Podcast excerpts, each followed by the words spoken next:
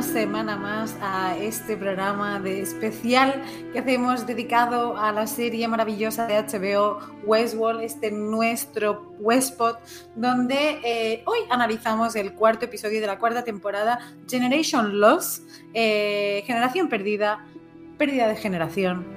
Mm, tenemos muchas dudas, pero para resolverlas no lo puedo hacer sola, ya sabéis, y cada semana lo hago acompañada de mis compañeros y ahora poco a poco pues, pues, pues hacemos como, como los hosts, ¿no? Vamos creciendo un poco más. Pero bueno, en primer lugar quiero dar paso a nuestra querida llamada Elena Oteo, por favor.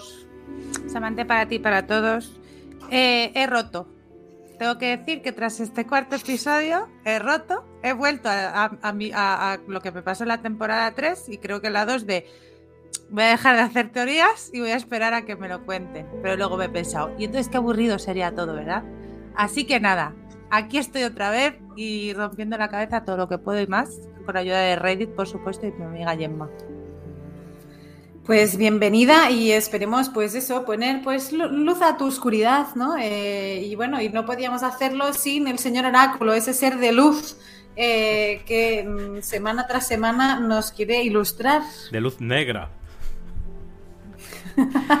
¿Qué, ¿Qué tal? Vamos a ver otro episodio más para rompernos las cabezas y teorizar, seguro que mucho sin duda, y, no lo podíamos hacer sin la parte, sin la cordura mm, de, ese podcast, amigo, este Futuro Sofía, eh, Miguel on the road, que una semana más nos acompaña y que bueno, él no ha roto Reddit, no ha roto como Elena, pero se ha pasado, se ha pasado Twitter. Entonces, Miguel, bienvenido. Eh, muchas gracias. Pues eh, sí, encantado de estar aquí a hablar del cuarto episodio, que ha sido un episodio que nos ha dado revelaciones y confirmaciones de muchas cosas. Y eso lo que hace es que una vez ya hemos hecho check en, ciertas cosas, vamos a buscar todavía más y vamos a indagar a ver qué podemos sacar todavía más. Efectivamente. Y, comentaba lo de, lo de, lo de Twitter, porque eh, creo que, pues, creo que es una muy buena presentación, una muy buena manera de empezar el episodio, que nuestra community, Elena y Miguel, eh, pues mm, su community, eh, pues nos digan por qué, ¿no? O sea, de por qué ha pasado, qué, hemos hecho en este, en Westpot y, y, en Twitter. ¿Qué ha pasado? O sea, bueno, y qué ha hecho Miguel también, claro, por supuesto. Miguel, por favor. O sea, Miguel es un grande. Miguel sí que sabe usar las redes sociales, no como yo. Entonces, Miguel, ¿qué pusiste tú hace cinco días en Twitter?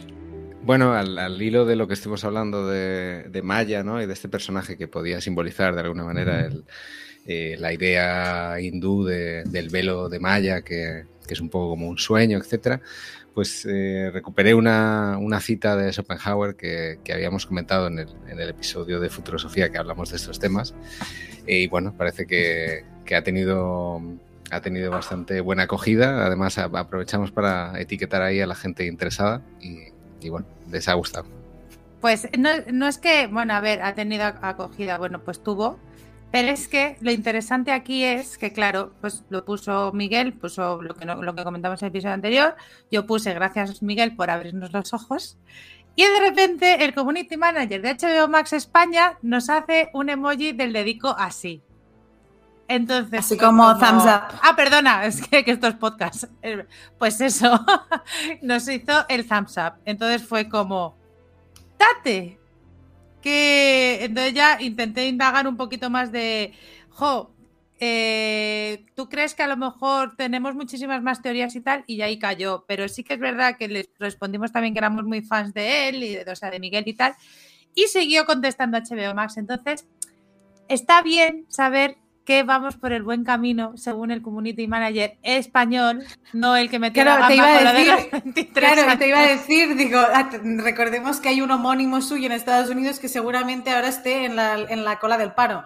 Porque... Bueno, es que, vale, ya lo comentaremos, pero ese momento donde se desvela los 23 años, claro, que Heylor les hace como un silencio y momento dramático, claro, ya todo el mundo lo sabíamos, entonces, pues bueno, fue algo que gracias Community Manager, allá donde estés, eh, bueno, esperemos que no te hayan echado por la gran cagada que hiciste. Bueno, y, en ese momento de en paz descanse, eh, creo que podemos estar en paz nosotros para empezar con lo que decíamos, ¿no? Con este Generation Loss. Y, sabéis que siempre estos señores, Lisa y Jonathan, nos dejan pistas todo el rato, canciones a veces, las letras, eh, dichos. Pues esta vez, eh, si tú buscas Generation Loss, ¿no? Que, que, es como de esa generación perdida, pérdida de generación, pues resulta, atención, leo, cito literalmente Wikipedia sin pagar los 4 euros. Dice, fenómeno que implica la pérdida de calidad entre copias o transcodificaciones posteriores de datos. Es decir, que si tú copias dos cosas, así pues se van perdiendo, o sea que van perdiendo calidad. Cualquier cosa que reduzca la calidad de la representación al copiar y que provoque una mayor reducción de la calidad, al hacer copia de una copia se considera pérdida de generación. Vaya, es decir, nos están diciendo que en una correlación de copias, pues lo primero era más o menos aceptable y lo último es un drama, así más o menos. O por lo menos no es tan guay como lo que era al inicio. Entonces, claro, yo aquí digo, he, hecho un, pequeño consejo de sabios, ¿no? O sea, vamos a ver, Elena y yo, pues, pues hacemos lo que podemos en la vida. Y luego están Miguel y José Luis, que podrían ser el consejo de sabios, ¿no? Wise Council. Y, yo los he llamado para que pusieran un poco, pues también, que nos, ilustraran, ¿no? Porque así de primeras es que esto y dices, vale, siguiente, next, vale.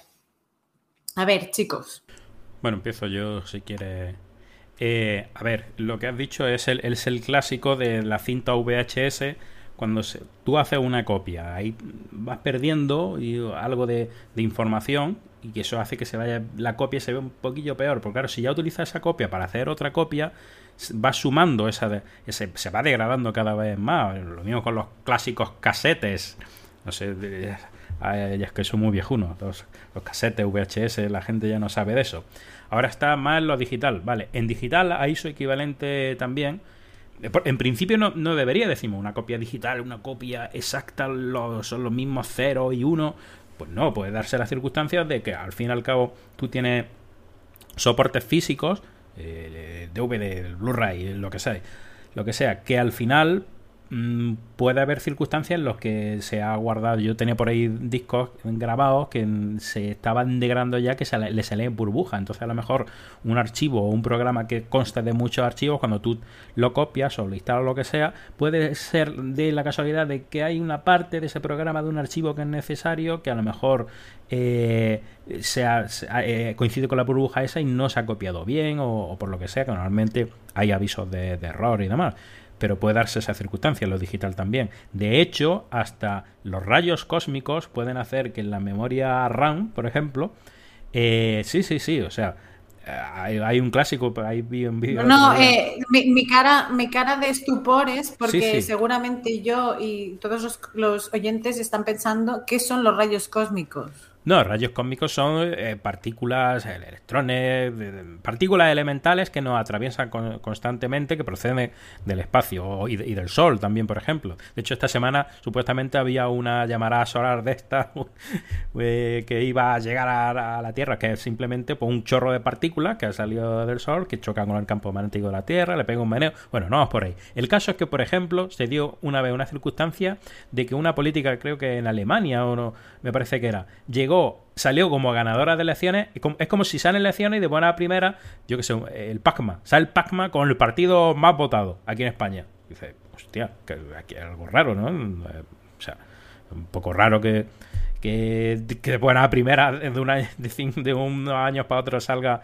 Y es porque en las votaciones se realizaban con ordenadores. Y dio la casualidad de que uno de estos rayos cósmicos dio y cambió un bit y dio el resultado de, los votos, lo cambió a favor de esta, de esta política que en principio era raro que tuviera tanto, tantos votos. Es decir, pues esas circunstancias se da, es decir, rayos, estas partículas que vienen del espacio y del Sol y demás, pueden afectar a los ordenadores. Bueno, pues todo esto contribuye a que incluso información digital se, se, degrade. Es decir, tú imagínate que da la casualidad de que ha grabado un archivo que se ha visto unos cuantos bits degradados en esto y que por lo que sea el sistema que tiene de redundante para detectar los errores, pues no ha detectado, por lo que sea, o ha habido el problema que, que, que sea. Pues si tú luego vas haciendo copias, puede ser que vaya acumulando este tipo de errores, incluso aunque sea digital, y se dé esta degradación. Al fin y al cabo estábamos hablando de degradación por copia. Como mejor se ve, sin entrar en esto, es con el tema de los clásicos VHS o cinta, lo que sea, que si tú vas haciendo copias de copias, o una fotocopia, por ejemplo, si haces fotocopia de fotocopia, pues también se va degradando, va acumulando errores. Eso en resumidas cuentas. Ahora no sé si filosóficamente tenemos algo también que contar. A ver, es que tiene, tiene mucha amiga porque hace. Es un juego de palabras que nos hace pensar un poco en, esa generación perdida de la que hablará luego eh, Hale, que nos meteremos en ello, de, gente mosquizada que, se fue al garete. Pero yo pienso sobre todo también en, las propias historias de Westworld, que las van reutilizando para todos los parques. Y Maeve dice, siempre son las mismas historias y ya sé cuál es el truco para, para pasar esta pantalla. Incluso pueden las mismas historias reutilizarlas con los humanos, estos mosquizados, y entonces eh, ahí puede ser que si se va degradando la narrativa, haya más, eh, más agujeros, ¿no? más, más huecos por los que se pueden escapar los, los ratones del, del, laberinto. Y eso, eso puede ser interesante. También los propios humanos no dejamos de ser copias ¿no? y generación tras generación se va eh, cambiando los genes y puede haber ahí también una referencia a algo que comentábamos de, de un poco de padres e hijos. ¿no? Bueno, hay una historia también con el, el gen este del de, el I, ¿no? De, de los hombres que se ve que se va degradando también y llegará un momento en el que a lo mejor no hay hombres. Claro. Eh, pues, pues podría dar para un podcast entero. O sea, de hecho, podríamos debatir largo y tendido de esto, ¿no? Porque, claro, o sea, de, esta sería así como podríamos decir la supremacía de, de Haylores, ¿no? Pues, pero fo focalizada en el mundo de la mujer. Pero no hemos venido a esto, sino que hemos venido, como decíamos, a desentrañar un poco más, a, a, a pues, a intentar eh, pues que, que, a Elena se, pues, le pase la bola. O sea, ahora mismo pues, pues tiene, se le ha hecho bola como cuando comes así un trozo de carne seca y, y, se te queda ahí, pues que lo vas pasando de un lado para otro. Es Entonces, que necesitamos ser el vaso de agua de Elena. No, no, es que fue horroroso. O sea, ahora empezamos con el episodio, ¿verdad? Pero es que fue a acabar y, o sea, yo estaba agotada, pero agotada de los últimos 10 minutos, porque en realidad, o sea, el episodio va bien y tú vas diciendo, Buah, yo esto lo pensé, esto tal, esto, bueno, este me salió un poco rana, pero de repente en los últimos 10 minutos, o sea, se habrá pasado los demás, fueron, fue, han sido demole, demoledores total. O sea, fue como de repente, ¿y ahora qué pasa? ¿Pero dónde estamos? ¿Por qué Caleb ve la torre? O sea, te, empieza, te empiezan a surgir y luego, claro, te aparece Cristina por el fondo y dices, oh mierda, ahora como lo uno. Es que ha sido todo, ha sido todo, pero bueno, yo sé que vosotros tres me vais a ayudar a, entrar, a, entrar, a entrar en cordura, porque si os imagináis mi cabeza, o sea, mirando al cielo, pensando todas las teorías que se me ocurren, o sea, es como, por favor, tierra, trágame o matarme directamente. Pero bueno, podemos empezar ya después de mi de, de, de esta terapia de grupo que me crea. Tierra, tierra trágame, tierra trágame, nunca mejor dicho, ¿no? Como nunca mejor dicho, has visto, Miguel, ni, ni, ni, planeado me sale. Así Qué que bien, o sea, Elena, que es que es Qué horror, no, es que estoy, yo, yo, no, yo, estoy desalentada, pero en el otro lado emocionada. Porque llego otra vez claro, el lunes. Ha llegado, o sea, de, claro, efectivamente, y en la semana pasada decíamos, ojo, atención, y lo veníamos advirtiendo, que en el cuarto episodio iban a pasar muchas cosas y, y además seguimos sorprendidos cuando nosotros mismos ya decíamos, va a ocurrir, va a pasar, eso va a ser así, o sea, de, nos han puesto demasiadas piezas, quedan como, estamos en el ecuador de la temporada, faltan, pues tenemos que por lo menos destensionar un poco y, leches si hemos descensionado. Pero así, más o menos, de entrada, ¿qué le ha hecho peculiar este episodio? Pues mm, a, di a, diferencia de los tres anteriores que hemos visto, empieza sin una introducción, sin, sin, nada que ocurra. Es decir, tú le das al play y de repente, de ah, HBO, y, y ahí te comes pues la, la introducción. Ya de entrada sorprende, ¿no? Porque tú te esperas que algo vaya a pasar y no, pues, pues no pasa nada. Y, eh, y luego como que se hace más eh, manifiesto, o a mí me pareció, el formato del cuatro tercios. O sea, de hecho, las barras negras alrededor como que me, cantaron el triple que muchas otras veces que, han estado ahí. Pero de repente, como al verlo sin, sin una introducción, con además lo, que es la intro está en 16 novenos, o sea, está en pantalla completa, y de repente, claro, ves como la pantalla hace cluck y la ves totalmente embarrada. Y así veremos todo el episodio. De hecho, eh, he estado revisando por si se me saltaba algo, pero eh, de principio a fin está en cuatro tercios. Así ya vemos que hay, mm, José Luis hace cara de que no, esto mm, es que me estoy colando, es que hay partes que no. Hago así porque lo tengo delante y no lo veo en cuatro tercios. Es que no recuerdo haberlo visto en cuatro tercios. Bueno, cuatro tercios, embarrado, es decir... Mm, eh, no, eh, sí, barra eh, izquierda de derecha, ¿te refieres? Sí. Mm, no recuerdo haberlo visto así. Pues o, yo lo he visto mal o, tenemos Houston un problema. Ahora, te lo confirmo, estoy viéndolo aquí y me da la sensación de que no es... La parte, la parte de Bernard, seguro, eso sí, ¿no? Claro, la parte de Bernard, eh, la, semana pasada lo veíamos en, la parte de Bernard, o sea, que eran cuando Bernard estaba en lo sublime, que era ah, igual que Maeve con Serac y Bernard con Dolores en algunas de las ensoñaciones, que cambiaba el ancho de la pantalla o la ratio de la pantalla, pero yo en este caso eh, lo he visto, o sea, de, pues a lo mejor es mi HBO maravilloso, Puede que me ha hecho ver pequeño. yo, en la tablet, en la tele no me acuerdo. Yo lo tengo aquí delante ahora mismo porque tengo el capítulo para algunas cosas que a lo mejor no me acuerdo, lo pongo aquí delante cuando estamos hablando de él. Y yo lo veo en 16 novenos también, todo el capítulo. Pues os voy a, os voy a maravillar porque. Pues os voy a maravillar porque mi ordenador eh, mi ordenador con el que he dejado de grabar este maravilloso podcast porque me estaba dando muchos problemas, me ha hecho ver todo el episodio en cuatro tercios. Imaginaros, qué maravilla. Porque ya le estaba buscando algún sentido, le estaba buscando algún sentido artístico a eso. Totalmente, o sea, de yo, o sea, de verdad, o sea, de, me parece maravillosa la magia, pero, pero como no me fío de, lo que es la tecnología de los ordenadores, había buscado eh, el por qué y cuándo ocurría, ¿no? De hecho, hay un hilo en Reddit que es el, aspect ratio, que le llaman ellos, que es pues la, la diferencia y cuándo ocurre y cuando nos están troleando, ¿no? Como ha hecho mi ordenador en mí, que a lo mejor soy yo la que está viviendo una simulación. Pero dicho todo esto, me voy a las revelaciones. Voy así a empezar como al lío. A ver, ¿Qué hemos conocido? José Luis lo dijo, lo advirtió, que por eso es el señor Oráculo. Ya está, no pasa nada, o sea, confiamos en él. He acertado una y me he equivocado en otra porque... Te compensa, no te haremos pasar el pasillo de la vergüenza de Shame Shame, no te preocupes. Eh, Maeve es el arma secreta.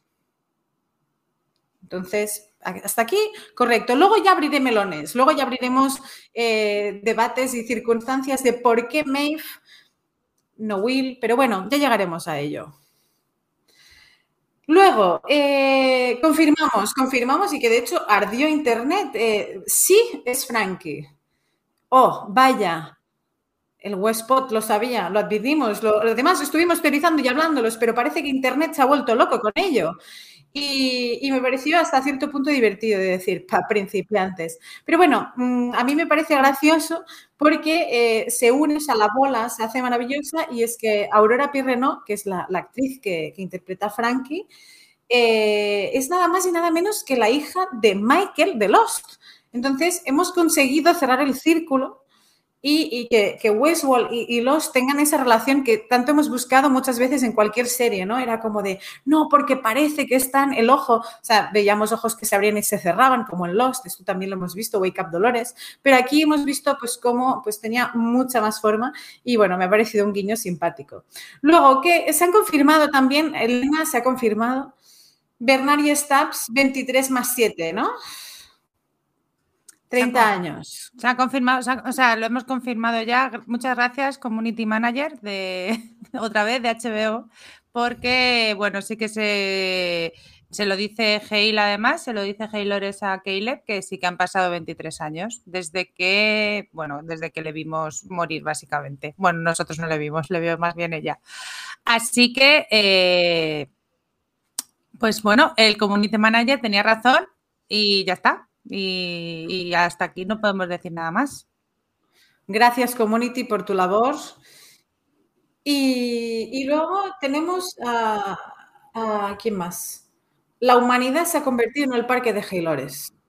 Porque, claro, eh, parece que además, o sea, de, querer venganza, parece estar atrapada en un loop. O sea, de quiere mm, que los humanos eh, se conviertan todos en host, pero, pero ¿por qué? Es decir, ya lo tienes medio conseguido.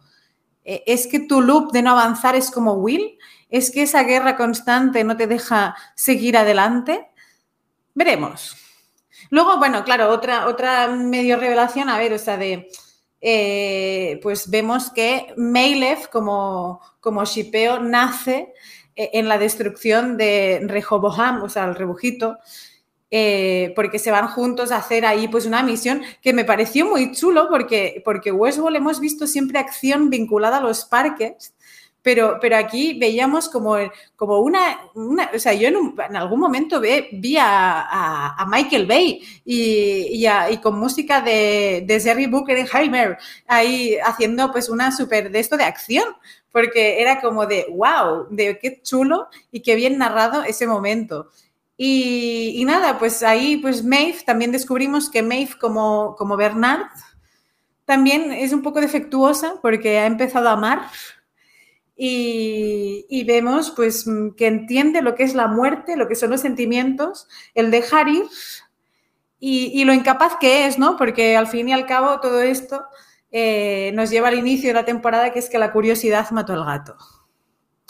Y no precisamente el gato de Schrödinger.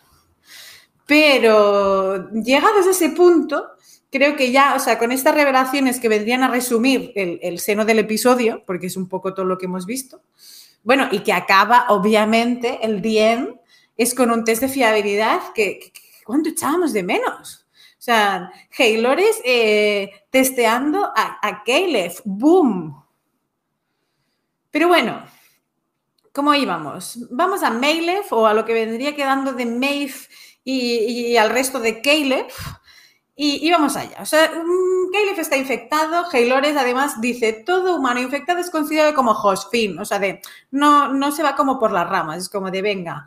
Luego, claro, tenemos al Real Wall, que luego se nos presenta, que es este mundo de humanos habitado por hosts humanos, y el, los West Wall, que son mundos habitados por hosts robots, pero al final todos son hosts de alguna manera, porque ella nos ha dicho que todo humano infectado es considerado host.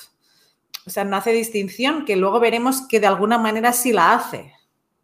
A ver, no hace distinción, pero yo creo que lo hace desde el odio, desde el odio que tiene a los parques, pues eso, eh, en realidad son son parasitados. Bueno, no sé si me acabo de inventar una palabra, pero claro, pero ella los llama host en el sentido como vosotros hacíais con nosotros. O sea, ahora vosotros sois los hosts de mi mundo. Sois los invitados a, que estéis aquí. Entonces, por eso ella hace esa distinción, pero lógicamente no puede funcionar de cara al espectador porque entonces no, no podemos llamar a todos igual. Ya hemos llamado hosts, hosts a ellos y ahora son los parásitos los que son los humanos. Otra gran película maravillosa también, eh, pues donde, bueno, pues había una familia que pues vivían un poco extrañamente, ¿no? Como pasa en este episodio. No, pero, eh, claro, no los considero como parásitos, pero sí distinguimos eh, luego ya que están los host-host y luego los host con mente réplica humana, que ahí un poco venía y creo vendría el, el Generation Lost del episodio que hablábamos, ¿no? Porque al final una réplica de la mente humana metida en un cuerpo artificial. Entonces, ¿Qué es lo que nos hace humanos? ¿Realmente el cuerpo o la mente? ¿no? Yo creo que ahí empieza como un debate bastante heavy que la, serie te va lanzando subliminalmente, pero sigue, sigue y como Elena afirmaba, y lo vemos la confirmación, la torre 1.0, que es ese cono así extraño en medio de un despacho, resulta que sí es la torre 1.0 que acaba desarrollándose en pequeños repetidores a lo largo del Golden Age del parque de, de los años 20 y acaba desembocando, como también Miguel nos decía, en la torre de Kelcharola. Eh, ya está, fin. O sea, de todo crece, todo se expande. Eh, en el Real Wall, o como en el mundo de Cristina, eh, vemos estos, estos farolas con forma de, justo de torre, que entendemos que son los, los repetidores un poco así escondidos o bien decorados. y, que al final es la toma de control, ¿no? O sea, al final el Golden Age, el parque, era una, una prueba de lo que podía ocurrir después, un poco como Westworld, como nos dijeron, era el ensayo para recabar datos, que luego acababa siendo, pues acaba desembocando en el Reboam y todo el negocio de, de trata de, información. Pues aquí parecido, ¿no? El Golden Age es, es un, un parque beta pero claro, atención, aquí viene una de mis primeras mm, altos en el discurso y digo, a ver, muy bien. O sea, nos han dicho que hay repetidores que controlan a estos hosts y que toda la humanidad dentro de estos 30 años posteriores está eh, toda no, porque hay excepciones, hay resistencias, hay anómalos.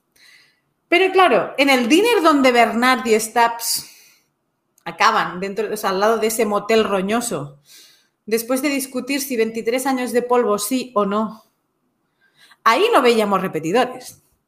La señora que le sirve el atún que, él quería pastrami, ahí no parecía que había repetidores. Los chungos que se carga Bernard, ahí tampoco. Entonces, ¿esto se basa solo en la gran ciudad? ¿Solo en algunas ciudades? ¿Es que no estamos viviendo en el mismo mundo? Eh, por favor, Quiero el comodín del público, por favor. Bueno, me voy a lanzar yo, porque yo no me voy a dejar llevar por la serie. No, no. Eh, solamente de lo de la torre, solamente tengo que quiero decir que, aunque se comentará, la torre está ubicada en un Nueva York en donde tendría que estar la Estatua de la Libertad. Qué bonito. Han quitado la estatua de la libertad para poner la torre. Es, vamos, eso es la mejor analogía que, he sacado de este, no, de este episodio. Pues es que lo que comentas de lo de los repetidores, claro, cuando están en el dinner sí que vemos que, que Bernard mata a uno y le quita la bolita. O sea, están, conviven ahora mismo ya, conviven, conviven eh, host y, no host. No, conviven tanto máquinas como, como humanos, entendemos. Sí, en las afueras hay humanos, que tampoco lo sabemos, ¿no? Entendemos que sí, que, sí que, que, hay humanos. Pero sí que es verdad que es que yo, es que no, yo no puedo decir a ciencia cierta si es de verdad que estén en el mismo espacio-tiempo. Entendemos que sí que son los mismos años, pero bueno. Pero sí que hay drones eh, en esas zonas que sí que controlan si hay humanos o no, pero claro, ¿qué es eso? Como un poco, a mí la duda que me surge cuando hemos visto de este episodio y esas zonas del dinner, que esa zona tan árida y tal, ¿ahí qué pasa? ¿Es como, es un rollo Mad Max ya? O sea, ¿ya es, es la ley de la calle? ¿O por qué solamente están estas cosas en el mundo de Cristina y en el mundo... y Haylore solamente se ha quedado con Nueva York, básicamente? o sea, ha desechado todo lo demás, los ha matado directo. No, no eh, es verdad que es que se queda, se queda una, eh, una duda muy general, claro, porque tampoco han indagado. Entonces, solamente conocemos en realidad dos espacios, que es Mad Max, que está, que luego ya vemos que es donde estaba el, parque, y Nueva York. Da la sensación de que ha habido una guerra y que digamos que eso es como una especie de parque lo que, lo que hay ahí. Un parque eh, controlado por esta vez por robots donde donde los hosts ahora son los humanos eh, con mosca. Como, ha dicho Miguel antes, lo ha llamado enmoscado, ¿cómo, cómo así? ¿no? Pero bueno, enmoscados. Enmoscados. Eh, eh, a mí me da esa sensación, como que en el resto parece que ha habido algún tipo de guerra que lo ha dejado en más más, como, como dices tú.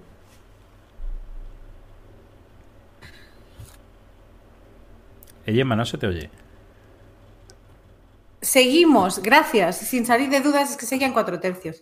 Eh, y, bueno, veremos por, qué esto ocurre, por qué la resistencia está ahí. O sea, de, parece que sí, que Heilores tiene constancia de esta resistencia, si no, no mandaría esos drones y esa resistencia a su vez tiene constancia de los mismos porque trabajan con capas de superprotección. O sea, de esto nos queda bastante claro. Pero, eh, claro. Mm, Estamos todavía en Caleb. Caleb es eh, pues, sodomizado por las moscas y, em, bueno, mm, Maeve, ah, perdón, Maeve, Haylores le indica que tiene que cargarse a Maeve y esto no ocurre, ¡boom! Magia. O sea, primero, ya así en la frente, también, como el otro día. O sea, de, repente, como que todo empieza a pasar de una manera como de, wow, wait, espera que acaba de desoír las órdenes de, de Haylores. Entonces, ¿cómo lo ha hecho? ¿Por qué? Caleb, recordemos, es un anómalo, sí, lo hemos dicho y lo venimos recordando porque nos lo están recordando constantemente. Pero él, eh, cuando, cuando le dice un what, ¿qué está pasando? Le dice, tengo algo que los otros no tenéis. O sea, he conseguido hacer esto porque vosotros no tenéis. Y ahí yo, pues, he hecho trabajo de investigación como, como Gloria Serra, y, pero un poco mejor, sin poner voz interesante ni hablar de croissants a 70 céntimos. Pero lo que he hecho es, a ver, ¿qué tiene eh, Caleb que los otros no tengan? Pues de entrada, eh, pues mira, tiene hijos. Y dices, ostras, tiene una hija, sí, Frankie, que, que nos han revelado. Pero es que, ¿quién tiene hijos? ¿Y, qué representan los hijos? Maeve tiene una hija, o le adjudicaron una historia con una hija. Will tenía Juliet, su hija. Bernard tenía Charlie. Hasta el señor Abernathy tenía Dolores, y recordemos cómo acabó el, señor Abernathy y hizo toda su historia. Eh, Jim Delos tenía Logan, y ahora tenemos a Caleb. Todos ellos comparten el hecho de que tienen una descendencia directa o impostada de alguna manera, pero que les hace distintos. Son realmente los personajes que han jugado un papel importante y que nos han un poco implosionado. De hecho, hasta me recordaban antes de grabar que, Charlotte también tenía, tenía un hijo. Y, a ver, o sea, aunque ahora estemos hablando de Haylores, eh, pero Charlotte también, y al final es un poco quien está en, todo este ajo, justo, con todos los personajes que estamos diciendo. Entonces, eso que otros no tienen, es el, es, el amor, es el valor, es el hecho de que saber que, como decía Miguel, que tienes generación, o sea, de que puedes generar algo después de ti, te hace más fuerte y, te hace algo más invencible a su vez, porque sabes que, algo de ti seguirá vivo. Mm, no sé, a mí me ha generado una duda y es algo bastante simple, pero que creo que, que si está puesto, no está puesto adrede. Hombre, yo sí que creo que al final eso también, hombre, ah, tiene que haber algo más para que sean outliers aparte de que sean padres, porque entonces habría mucha gente que, hubiera, que hubiera sido, no entendemos. Pero sí que es verdad que a lo mejor eh, cuando, cuando, cuando cambia, es justamente cuando matan a, cuando matan a la familia cuando ella, al fin, ella cuando ya decide hacer su plan y el que ha conseguido, es justamente en ese momento que tiene esa pérdida que, bueno, que fue madre durante unos meses, que tampoco, pero se, metió tanto que eso fue lo que le hizo llegar a eso. Entonces, ¿cómo puede conseguir? A lo mejor eh, eh, Caleb consigue no controlar por el hecho de salvar a la familia. O sea, al final es el, el, el no egoísmo, ¿no? Sino el luchar por otros a lo mejor eso es lo que le, lo que le consigue eh, ser diferente o, lucha, o, no, doblegarse tanto. Ah, es lo único que, nos quieren decir. Pero es que es verdad que es, un buen apunte porque están muy pesados con el tema de todavía de la hija de Maeve. O sea, ya es, algo que se tendría que haber superado ya y aún así todavía sigue apareciendo imágenes. Entonces, algo, algo de eso tendrá que salir pero no, no, sé, no sé cuándo ni no sé cómo lo van a unir. Sí, justo, justo eso. O sea, eh, Caleb tiene algo todavía por lo que luchar y a diferencia de, de Hale, por ejemplo, que, había, había pasado ya al, lado oscuro, ¿no? Justamente a lo mejor, eh, en cuanto se encuentren, porque se encontrarán eh, Cookie y su padre, eh, Frank y su padre. Entonces ahí podremos ver si, esta teoría pues coge fuerza, ¿no? De aunque tú seas un host, que, que tus recuerdos van a poder activarse y vas a poder no hacer caso porque apareció tu hija. Pues bueno, veremos a ver. Así de entrada parece interesante yo creo que, algo tendrá, ¿no? Porque al final esta serie mm, siempre ha criticado mucho la, la Dolores inicial, ¿no? Que quería ese mundo, y, también se la ha criticado ahora, ¿no? De, diciendo de ese mundo bucólico no existe, no es real, ¿no? Y, al final es la búsqueda de la belleza eh, dentro pues, de, de, la realidad de mierda. Y creo que, al final Westworld, aun, sin parecerlo, es un canto a la vida bastante brutal. Eh, de, una oscuridad, o sea, y, lo está haciendo rodeado de moscas, de, de, algo como muy chungo, ¿no? O sea, haciendo la mierda muy mierda, pero la luz está ahí, ¿no? Al final, eso es decir, no hay blancos y negros, hay un gris y hay colores que, que, despiertan por ahí y que, que bueno. Entonces, eh, y en estos que despiertan, eh, quería hacer también mención a los anómalos, aparte de Will y Caleb, que es el súper anómalo porque ni Rebogan eh, pudo controlarlo, ¿no? Esa era el como el súper, hola, pues yo voy por ahí a mi rollo. aquí también tenemos el acosador de Dolores, que parecía darse cuenta de que algo eh, no va bien, despierta, le, pues despierta de una manera un poco así, para, total, para tirarse de una, de una azotea, pero bueno. Y luego eh, el hombre, el homeless de los pájaros. Eh, hemos visto cómo se confirma lo que nos decía Haylores, que, bueno, hay una generación de, que los que ahora son jóvenes que fueron infectados previamente, así que entendemos que, hay algo más en, en sí, en Frank en Cookie, porque por la generación y por la edad que nos cuentan debía ser niña en el momento de la infección, es miembro de la resistencia ergo o consiguió escapar o, también hay algo siendo descendiente de anómala, de anómalo, que también la sigue haciendo anómala, pero que el homeless vemos que es un señor mayor, luego hay otros que, bueno, pues que no cuajó bien, que la mosca no fue bien y que, bueno, pues que siguen pudiendo salir un poco y ser un poco estos antisistemas. Luego, eh, claro, eh, ¿qué nos encontramos en este episodio también? Que Caleb se da cuenta en algún momento de que vive en una simulación. Hola, por favor, o sea, de, ha despertado mucho antes que Dolores. Dolores tardó dos puñeteras temporadas en despertar. Caleb lo ha hecho en cuatro episodios. Gracias. Eh, no sé, mm, me parece chulo, porque además es en el momento en que dicen que hay, claro, hay, que hacer la distinción en copias de la mente humana e en cuerpos host, como veíamos con Jim Delos, que acabó ardiendo en llamas y que era un absoluto desastre. Pero, ¿quién no nos dice que el Caleb 268 vaya a funcionar? Porque sí, es lo que nos dice Haylores, que lleva 268 Calebs testados y siguen yendo mal. Entonces, mi mente, o sea, me pregunto, yo, si mi mente es, ¿la mente humana es irreemplazable, Miguel? ¿Es, lo que nos están queriendo decir? Que, por más copias que hagas de la tecnología, ¿no? Que, que puedes, perder fiabilidad, como nos contaba también José Luis, pero al final la mente humana, por más que la intentes copiar, es irreemplazable? Bueno, me, alegra que me hagas esa pregunta, me gusta, me gusta mucho. Es algo que siempre se, se, se, pregunta y se reflexiona y hay quien incluso intenta poner datos ¿no? y calcular cuánta memoria es capaz de procesar el cerebro humano y cuánto se... Bueno, y hay por ahí algunos cálculos bastante impresionantes. Eh, yo dándole un poco vueltas a, esto de, lo que estuvimos hablando de, del velo de Maya y recordé un comentario que, me hizo eh, Juan del podcast Pienso, luego ya tú sabes, que también es de filosofía, eh, y me dijo, bueno, si habláis del velo de Maya, hay un capítulo de Star Trek, La Nueva Generación, que habla un poco de esa, de, ese tema, ¿no?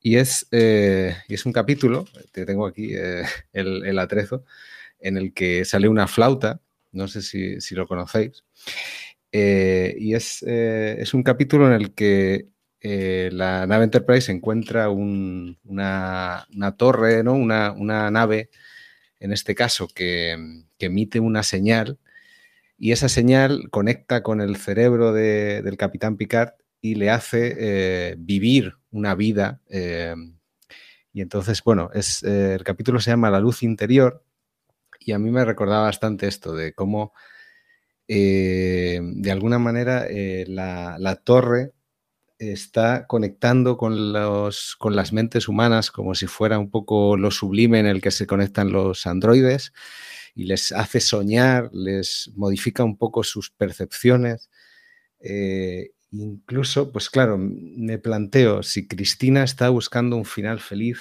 eh, ¿acaso no está haciendo lo mismo que está haciendo Bernard? ¿no? Está eh, simulando, haciendo simulaciones, en este caso ella hace narrativas. Y, cómo funciona, ¿no? ¿Cómo funciona eh, los sueños en este caso. ¿no? Hay Maya, la propia Maya habla de un sueño que tiene que parece como un recuerdo reprimido. Entonces, mm, yo creo que, no he llegado a, todavía a, darle forma un poco a esta teoría, pero creo que hay, hay ahí algo eh, en, la vida de Cristina que no, me acaba de cerrar de que sea algo que esté pasando en el mismo momento que está Caleb. Es algo como que, está, em, no sé si guardado en una información, y ahí podríamos hablar de, qué pasa con Dolores cuando se conecta a Reboham, si queda por ahí todavía algún dato de Reboham. Reboham también hacía simulaciones del futuro, lo cual es, es también ahí bastante interesante y no, quiero enredar más la madeja porque si no ya nos, perdemos. Pero por ahí eh, sí que eh, sí que recomiendo eh, que si, la gente le puede echar un vistazo a ese episodio de La Luz Interior, lo siento si nos está escuchando el, Community Manager de HBO Max, pero no es en HBO, es en otra plataforma. Pero ahí tienen, ahí tienen tema por, el cual ir, tirando, ¿no? de información que va al cerebro a través de ondas. Porque, porque al final lo que nos encontramos es que, según estabas diciendo, es como de que al final los humanos hacemos esto, ¿no? O sea, procesar información para, para, vivir en ese mundo donde parece que nos han puesto, ¿no? Al final, pues somos nada más y nada menos que pinipons haciendo cosas, eh, pues por, por, por algo que, siempre suponemos, ¿no? De, pues es, propia voluntad, es esa generación, o sea, es algo superior lo que... Entonces, creo que, por ahí va un poco la, mezcla del maya eh, junto con, ese momento de, de, ostras, es que estoy probando mucho, mucho a Caleb y, sigue fallando, ¿no? O sea, creo que Haylores, su loop, es que está tan cegada por la venganza que, quiere encontrar esa, perfección que nunca va a encontrar, porque al final eh, lo que reside en Caleb es que sigue siendo humano.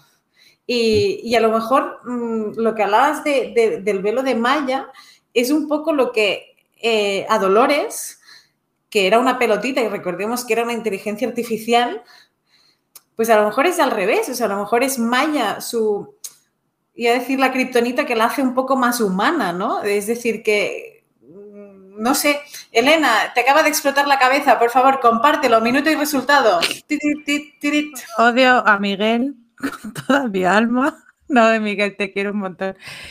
Eh, es que, Jope, es que estabas hablando y claro, pues bueno, pues yo estaba imaginando y es que estamos empeñados, o sea, yo estoy, perdona, yo estoy empeñada en poner a, a, Cristina en este caso en un, en un espacio-tiempo y que alguien la ha creado y tal.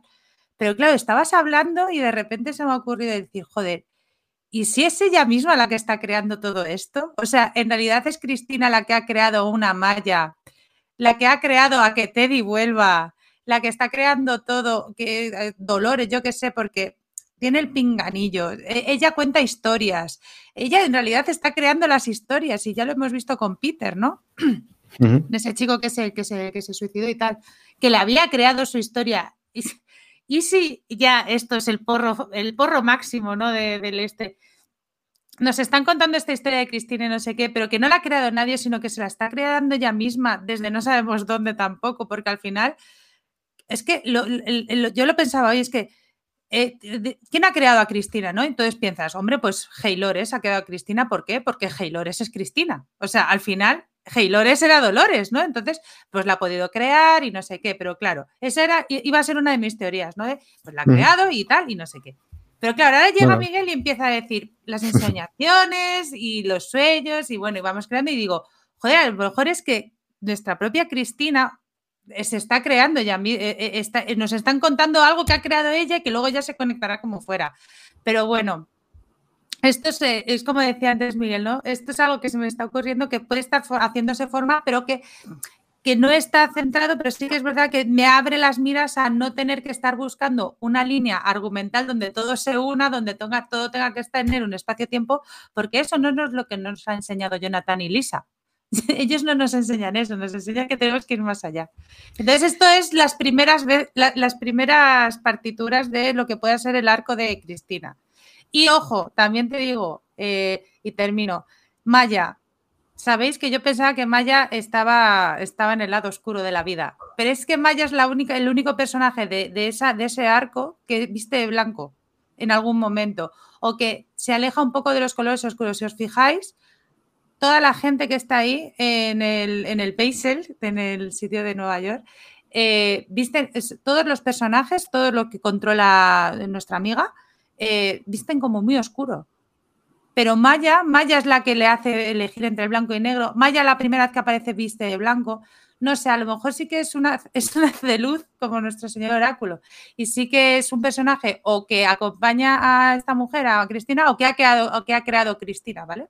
Entonces, lo quiero dejar ahí un poco mis reflexiones de, fumada. Pues mira. a mí me gusta. Uy, José Luis, por favor. Mira, mira, yo que precisamente, si recordáis la semana pasada, os dije, a ver si dónde está Cristina, ese es el, mundo, este ideal, como que fuera virtual. Pero sin embargo, con este capítulo a mí me da la sensación de que no van a tirar por ahí. Que yo creo que sí están en el mismo. Es decir, donde hemos visto a Kylet, al Kylet este, eh, yo creo que sí es donde está Cristina y es el mundo real y la malla esta es una enmoscada, como hemos dicho.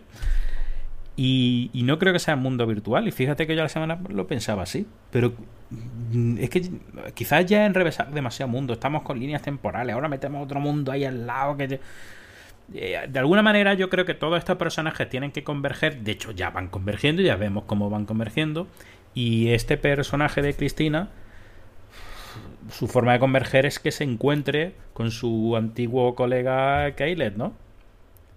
a ver, sí que es verdad.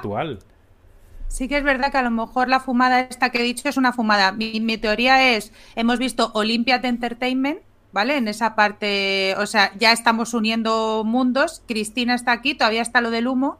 Y que quien alguien la ha tenido que construir, porque humana no creo que sea, porque está teniendo loops todo el rato. Entonces, ¿quién la ha podido construir? Pues mi teoría es que Haylores la ha construido, pues porque, porque es, es Cristina. O sea, al final es que todo, y que es, es una copia de una copia. Pongámonos ya por el título del, episodio de esta vez. Lo otro es un poquito ya fumada máxima, ya de decir, bueno, pues me ha gustado mucho Miguel y me ha hecho abrir ese, ese libro. Pero sí que es verdad que en el momento en que ha aparecido Olympiad Entertainment, ahí ya es cuando empiezas a ver cómo confluan los dos, por lo menos ya dos arcos, que eso ya, bueno, ya se están uniendo, que eso es verdad lo que dice José, eh, el señor Oráculo, que es, es lo mejor. Ya el poder ver a mitad de temporada que, de, que hay algo que va bien. Sí, uy, perdona, Miguel. No, claro, iba a decir solo eh, que es verdad que eh, lo que cuenta Maya de su sueño tiene mucho sentido porque explicaría por qué en ese mundo no hay ni niños ni ancianos, ¿no? Porque eh, se supone que solo, solo funcionó en la generación de... Os lo dije, que no había niños. Eh, y, que hay esa y, que son un poco Peter Pan, ¿no? Están ahí, pues que van a trabajar luego de bares y poco más. Eh, pero es, es muy, muy curioso que, que sí que yo pensé que, bueno, igual que Bernard es un robot copia de Arnold, que era humano, Cristina podría ser una humana copia inspirada en Dolores Robot. Uy, jugamos con genética. Te lo compro, te lo compro. y de hecho, ahí venía. Eh, eh, por eso estaba ahí remordiéndome la lengua. A ver, en la tercera temporada os di mucho la brasa y lo siento con las pelotitas. Y las pelotitas al final era Dolores Primigenia, Dolores Wyatt, Dolores un poco la rancia. Al final había como siete Dolores esparcidas por el mundo, como las bolas de dragón, que, las tenías que juntar para, pues, para que surgiera, pues eso, el dragón, la magia. Eh, recordemos que Dolores iba a decir la tonta, no es la tonta, pero es la bucólica, acabó en ese guardaespaldas mm, chungo que parecía eh, un ruso matón de... El de hijo de, la anarquía. correcto. Claro, o sea, de Dolores, Dolores la buena, la buena, buena mala, porque ya estaba un poco pervertida por, por acaba ahí, que era Dolores la bucólica. Entonces, yo me planteo de si ahora estamos en esa dicotomía de que Caleb es una mente humana replicada en un cuerpo host, ¿por qué no tenemos a lo que vendría siendo la Dolores auténtica, un poco, o sea, de la original, la, la llamémosle como, no, sé cómo llamarle, pero un poco lo que decía Miguel, ¿no? Esta, esta alteración de, la dualidad a la inversa, ¿no? De decir la, pelotita, pero, pero la primigenia y de, de a ver cómo evoluciona eh, ella misma. Entonces, no sé, pero creo que puede tener a ver que veamos a Haylores y, y, veamos a la Dolores que estamos viendo como Cristina, como, como la Dolores original y que el tontismo que a lo mejor le atribuimos en, en lo que veremos la cita con, con nuestro querido Teddy, eh, pues, pues que, que, sea cierto, ¿no? Que realmente sea pues una chica que no tiene ni idea de dónde viene. Es que el tema de Teddy no, ya lo vamos a decir, bueno, el tema de Teddy tiene, para mí tiene, claro, tiene miga para todos, para todos. Pero es verdad que para mí, eh, Teddy eh, sabe de dónde viene. Viene del parque. Recordemos que Teddy en la segunda temporada se pega un tiro porque, por supuesto, pues, pues Dolores pues la había liado. Bueno, Dolores Guayat la había liado bastante y el tío dijo, hasta luego, Lucas. Y luego, por lo que he leído, porque esto sí que lo he tenido que buscar porque no me acordaba, Dolores le da a Bernard todos los datos donde entendemos que está Teddy también. Eh, no sé si lo da eh, dentro. Por eso Bernard es súper Bernard. Entonces, para mí, como yo quiero unirlo todo ya en el cuarto episodio, para mí, claro, Bernard a través de Teddy va a intentar despertar a Dolores, a, Cristina Dolores. Porque recordemos que también hemos visto ese laberinto, que ahora el laberinto es, eh, corresponde al, a la resistencia, ¿no? Como hemos estado viendo, si estamos ya todos más o menos en el mismo espacio-tiempo, es una resistencia, es esa resistencia y el despertar de, de, esta mujer. Entonces, yo quiero creer que en esta parte ahí es donde vamos a poder unir la, eh, pues eso, gracias a Teddy, porque, bueno, no sé lo que opináis vosotros de, lo que pasó con, de, cómo veis a Teddy. Yo creo que por los mensajitos que le deja de, ay, no sé qué del tren, y luego le va diciendo, yo era un recompensa, yo creo que él, él, no, él, compinchado con Maya además, ¿eh? porque tienen miraditas, tienen miraditas de complicidad compinchado con Maya, intenta eh, guiar a, a Cristina para que despierte y recuerda a Dolores. Esa es mi teoría. Y gobernado por Bernard. Está bien, ya está. Que el, compincheo lo, compro, es decir, que, es la herramienta para, despertar a Dolores y para hacerla recordar, porque recordemos que él velaba por, por, Dolores, o sea, su, y además su misión era que no se saliera de su temática, o sea, de, su narrativa, que es un poco lo que me perturba, porque eh, la misión de Teddy eran dos. Eh, proteger a Dolores, como vemos que hace con el pintalabios, con ese, esa, em, em, emulando la lata, ¿no? Es maravilloso. Pero la otra misión de Teddy era que Dolores no se saliera del redil, que él era súper obediente, súper maravilloso, y cuando, cuando, él, cuando ella estaba en apuros con Will, que, que, se iba de su narrativa, cuando, cuando intentaba escapar, siempre estaba Teddy que la volvía al redil. Entonces, eh, de nuevo, eh, o sea, Maya yo la veía súper clara después de la revelación de Miguel como, como, como un ser de luz, pero la aparición de Teddy, que yo esperaba que me diera como muy buen rollo, eh, me ha vuelto un poco para atrás a pensar, mierda, es, es a lo mejor que Dolores está empezando a despertar porque Maya es un input chulo y luego Teddy le dice que no? Eh, a ver, sobre Teddy, eh, es verdad que al principio de, o sea, al final del primer capítulo, que es cuando tenemos ese momento en el que eh, Cristina mira por el balcón y se ve a Teddy, suena la canción Video Games de Lana del Rey, que la canción, si miras la letra, dice, bueno, lo hago todo por ti. Eh, el cielo es un lugar en la tierra contigo. Eh, dime todas las cosas que quieres hacer. He escuchado que te gustan las chicas malas. Entonces, esto es, bastante interesante de por dónde puede ir. Eh, de realmente Cristina convirtiéndose un poco en, en, en, Wyatt, quizá, en algún momento, y rebelándose contra la nueva. Claro, aquí hay, una cosa que es, que Hale se ha convertido un poco en el nuevo Ford.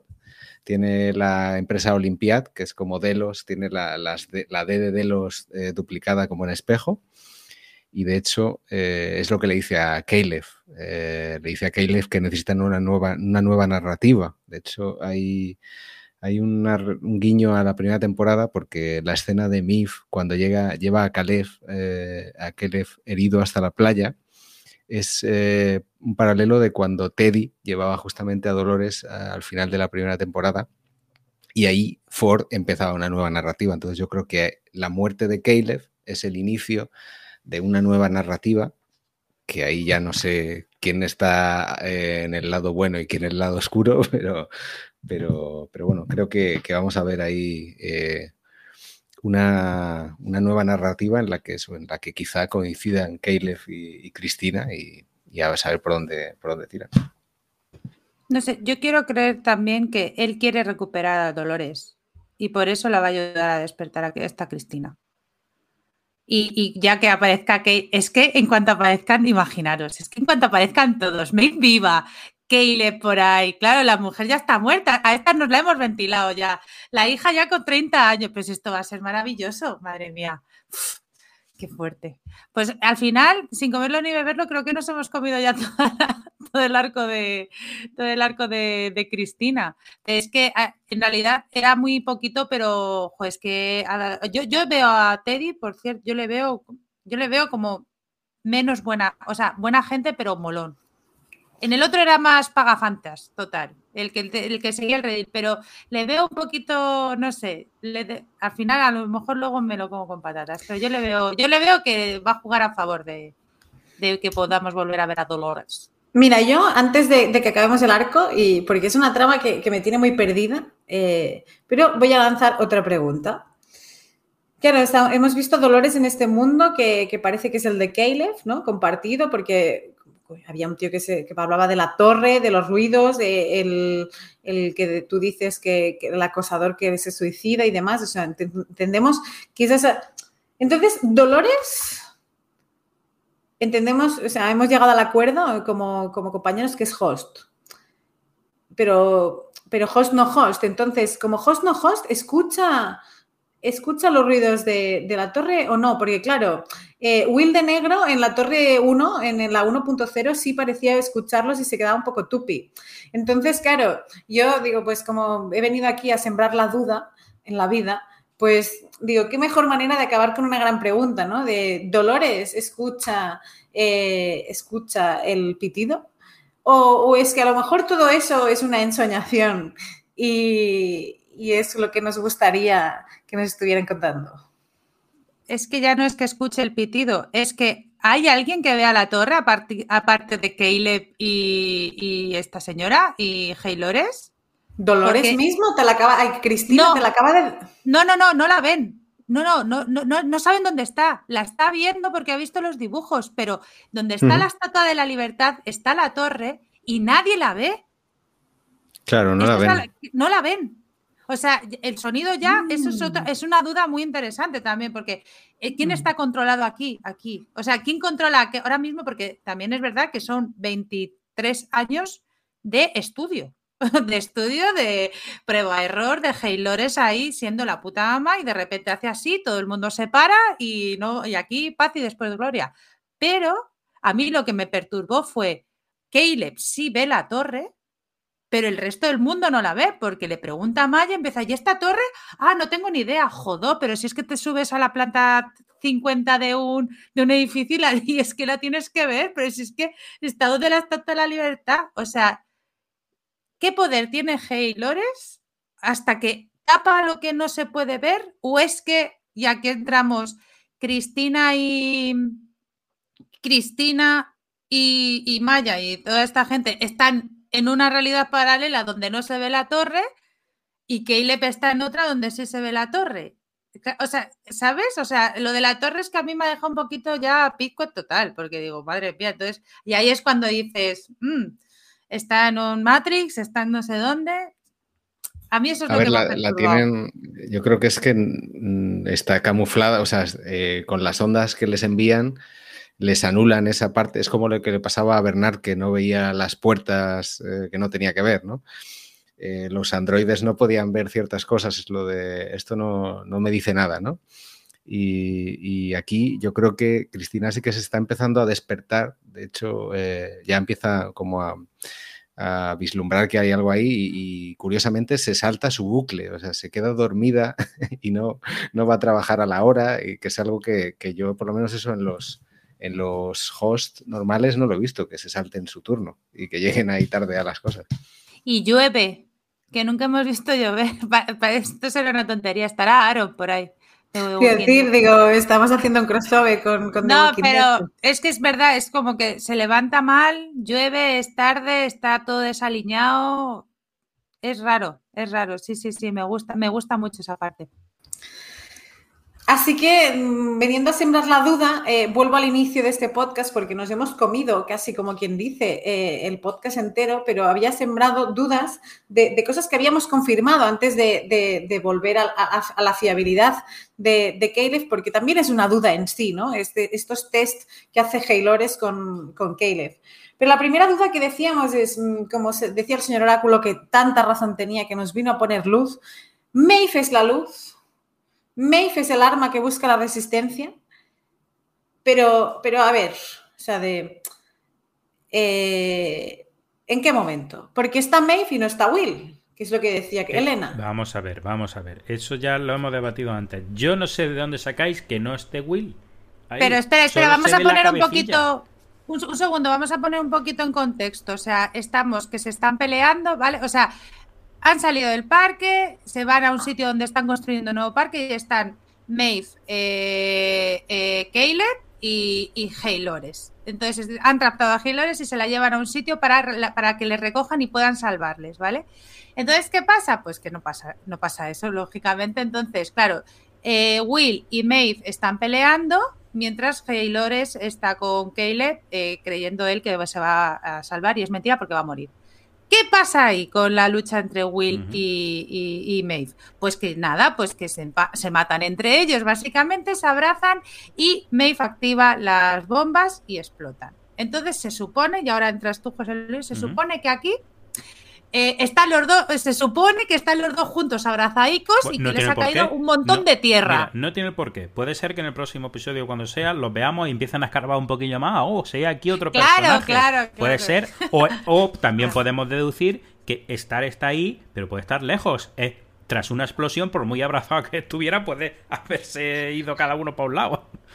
Pero Haylores claramente eh, hace mención a que, que, bueno, que Will es replicable, que, que, que- que van a como por ello. vale, ahí se decir, queda. Pero aquí la incongruencia que eh, antes de empezar a grabar hemos comentado es por qué siendo tan importante este personaje que, que, que ahora lo tratan del arma eh, y que podía manejar las máquinas y demás, leche, aunque se haya enterrado, porque no ha ido, han, no han ido a por ella, porque la dejaron ahí. Es lo que no tiene sentido. Vale, que dejen a Will, vale, le dejamos a Will porque podemos hacer otra copia. Pero leche, tienes ahí un personaje con esa capacidad que, que es el arma que van a utilizar y la deja ahí enterrada. ¿Qué sentido tiene eso? Es que es verdad, o sea, ahí la serie es como, es que además lo peor es lo que hablábamos, que es que encima incide, o sea, está Hilores e incide. Uy, es que Maeve, es que es muy guay, es que no va a haber nadie más como ella, pues, pues cógela, o sea, que es que no ha caído tanta arena, o sea, Sí, sí. es que no estás, o sea, es que no ha caído tanta arena, o- eh, que se ha recuperado más cosas más rápido que, que tener un arma ahí. Es que es verdad que eso ha estado cogido un poquito con, con Mm. pincitas. Sí, es la típica, eh, el típico fallo de malo de James Bond, ¿no? Que deja ahí al- a James Bond para que se escape. Pero sí que, bueno, también para defenderlo un poco, Bernard dice que ha probado en todos los sitios, o sea, ha hecho como 30.000 simulaciones para ver dónde estaba. Entonces quizá Hale eh, ha pecado de soberbia y ha dicho, no me interesa porque ya está derrotada y nadie va a venir aquí a buscarla. Nadie sabe que está aquí Pues eso sí, mejor, ¿eh? es que Miguel... Compro, lo acabo de comprar y está. Muy bien, gracias, Miquel. Siguiente. Mira, Miguel, es que hay otra incongruencia, a ver si puedes. No, no, está bien. No, sí que había otra incongruencia. voy a comentarla, voy a comentar porque esta de pasaré, la, pasaré el número de cuenta a los Nolan. Miguel, antes, antes de, de, todo esto, de la explosión de polvo y tal, que ya nos has explicado totalmente, están en el, en el, en el Parque de los Años Dorados y entonces han cogido a Haylores y eh, están ya, eh, eh, está Haylores con Maeve y están luchando, están luchando con, con, este señor, con Caleb, que está ahí luchando él con su propia mosca para no disparar a Maeve y disparar a otra persona. ¿Qué pasa? Que en esa lucha que tiene con la mosca, de repente aparece un tío que, le, que la cuchilla. Creemos que puede ser un hombre. Un hombre, o sea, una persona, que no, no, no un host, ¿vale? Entonces la cuchilla y tal, muy bien, entonces el otro está herido. ¿Y qué pasa?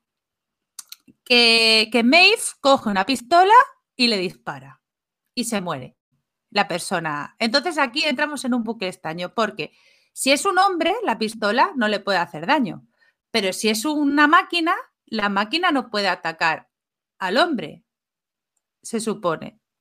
¿No? O, sí, o sí.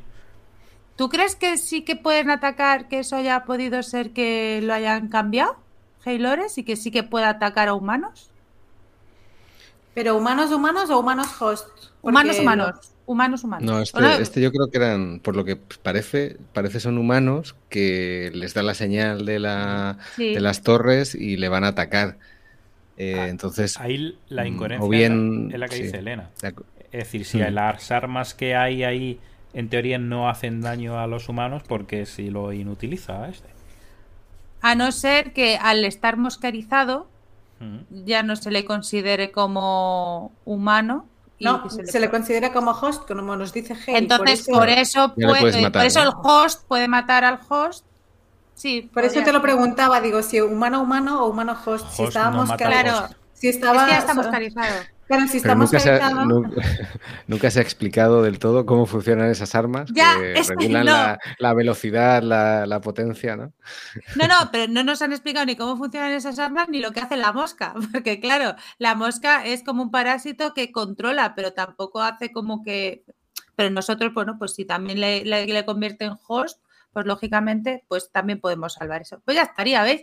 Así da gusto, sí. Muy bien, Elena, gracias. Vengo, gracias a vosotros. vengo con más dudas, no pasa nada. Perfecto. Eh, dice que, el principal motivo o sea, de su, es el sufrimiento humano, ¿no? O sea, ella lo que quiere es esa venganza, como os decía, de, infligir el, sufrimiento en los humanos.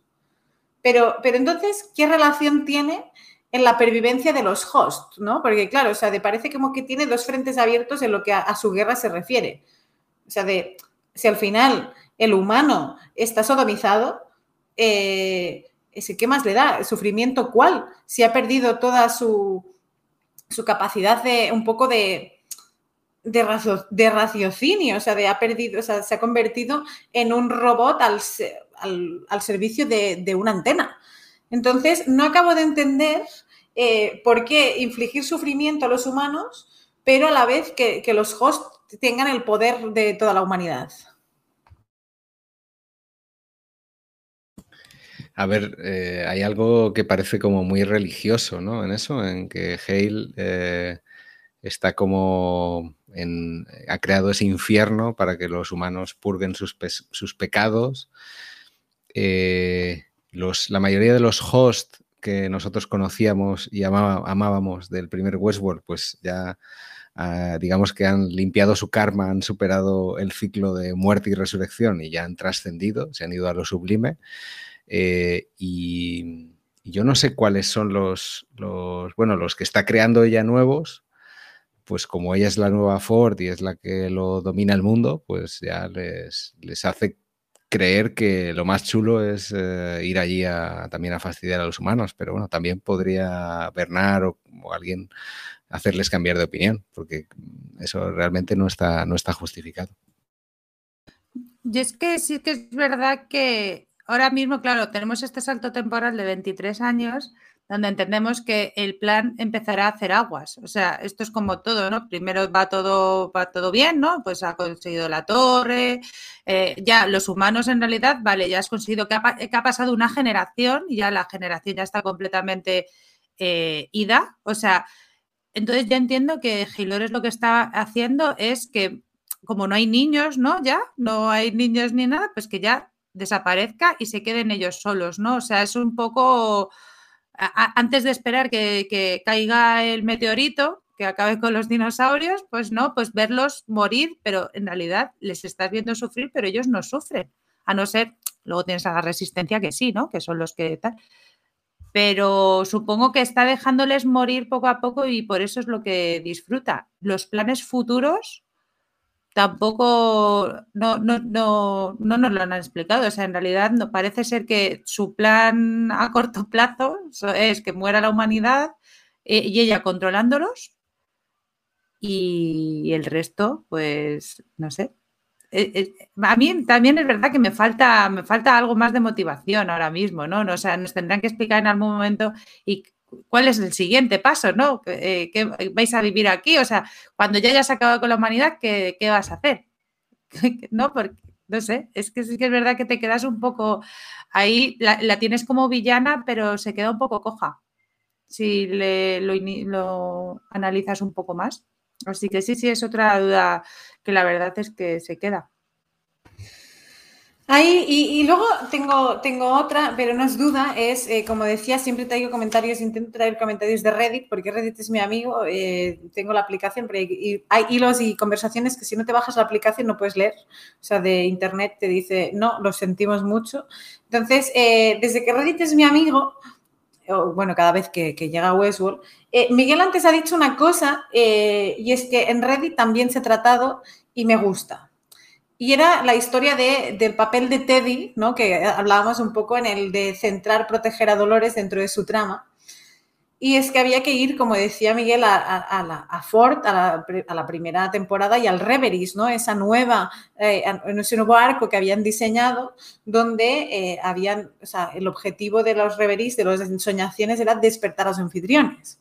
Justamente Dolores era el primer host en despertar, pero en, el primero de todos. Entonces, lo que se dice aquí es que eh, efectivamente mm, Teddy y Maya serían el clic para despertar a Dolores, pero es que Dolor, Cristina parecería el prototipo de anfitrión humano, llamado algo así como anfitrión orgánico, eh, basado en inteligencia artificial. es decir, sería un nuevo primer paso de lo que un poco comentaba Miguel y que el objetivo de ese Teddy y esa Maya serían obviamente despertarla, pero es un nuevo, eh, como un nuevo orden mundial.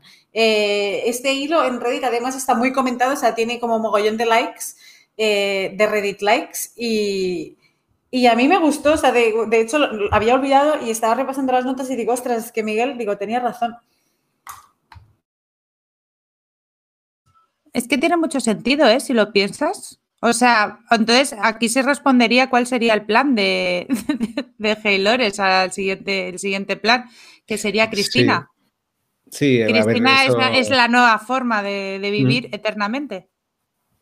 Claro, eh, para mí tiene sentido con, eh, hila muy bien con, lo que comentaba del capítulo de, Star Trek, porque de alguna manera el parque en el que está Cristina eh, sería un poco eh, como un, recordatorio ¿no? de cómo era la vida de los humanos y aquí pues eh, pueden eh, probar, ¿no? Pueden probar cómo es ser humano y así pues esta nueva, nueva generación, esta, esta especie nueva mm, pues tiene parte de androide en cuanto a su, su, forma y también parte de humanos en cuanto a la manera de comportarse porque han, han podido vivir como era ser humano, ¿no? Algo así, ¿no? Es como un campo de, como el manu, como en los videojuegos que tienes eh, una, un tutorial, ¿no? Pues esto sería el tutorial de los androides eh, barra humanos para, saber cómo es la parte humana.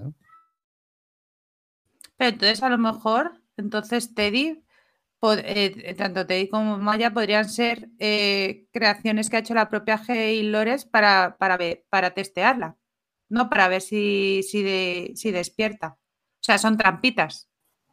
Claro, son humanos inspirados en personajes de Westworld. no, no, o sea, también está muy bien. Está claro que justamente donde vive donde vive, sí que es verdad que cuando nos enfocaron en el primer episodio donde vivía, donde vivía Cristina no pegaba nada, o sea, en realidad no era ni, ni a Chelsea ni nada de, de, un barrio de, Nueva York, o sea, era, y además con, con las, con, como que era muy raro además que estuvieran esas mini torres como si fueran lámparas que no hemos visto en otro, en otro sitio.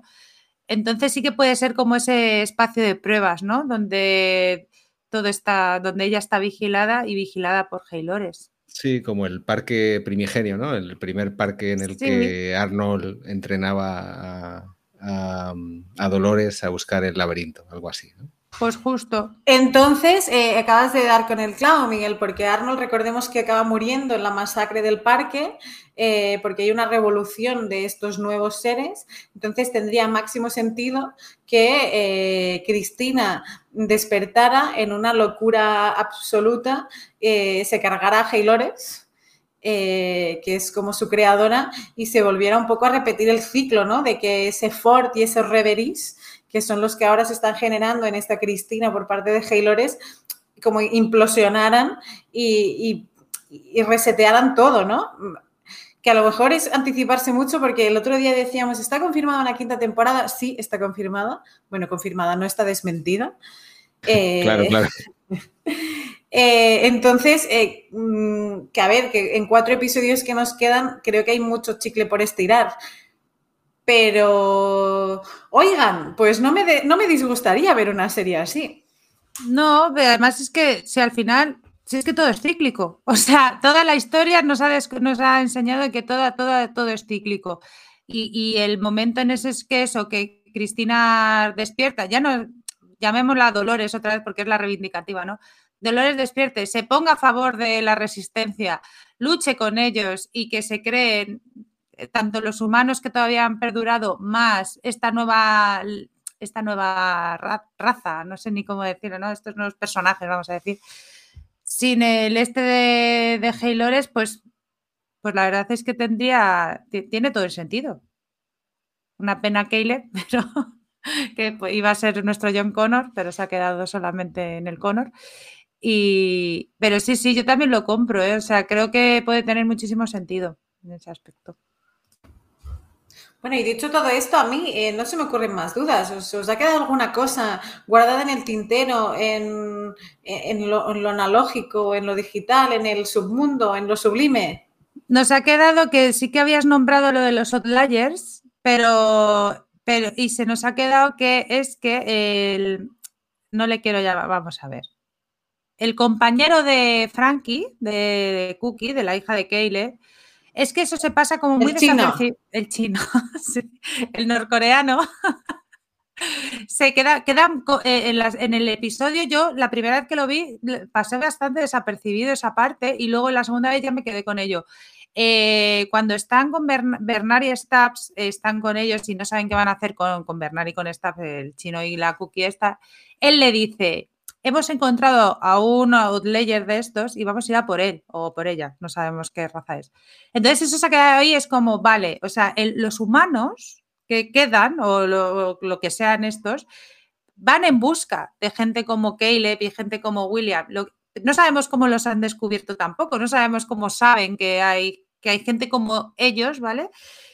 Y ese es un arco que lo han puesto como así, de no, vamos a ir a buscarles y ya está, y no nos han dicho nada más. Entonces, también es verdad que, como tú decías, Gemma, de qué pasa con, pues eso, con William, qué pasa con Caleb, ya el pobre poco va a pasar porque está muerto, pero ¿qué pasa con esa? Que hay más gente como ellos, los, cómo les encuentran, cómo los están buscando. Eh, abren esa, esa parte que creo que va a estar muy interesante porque, claro, tú empiezas a pensar, ¿quién puede ser?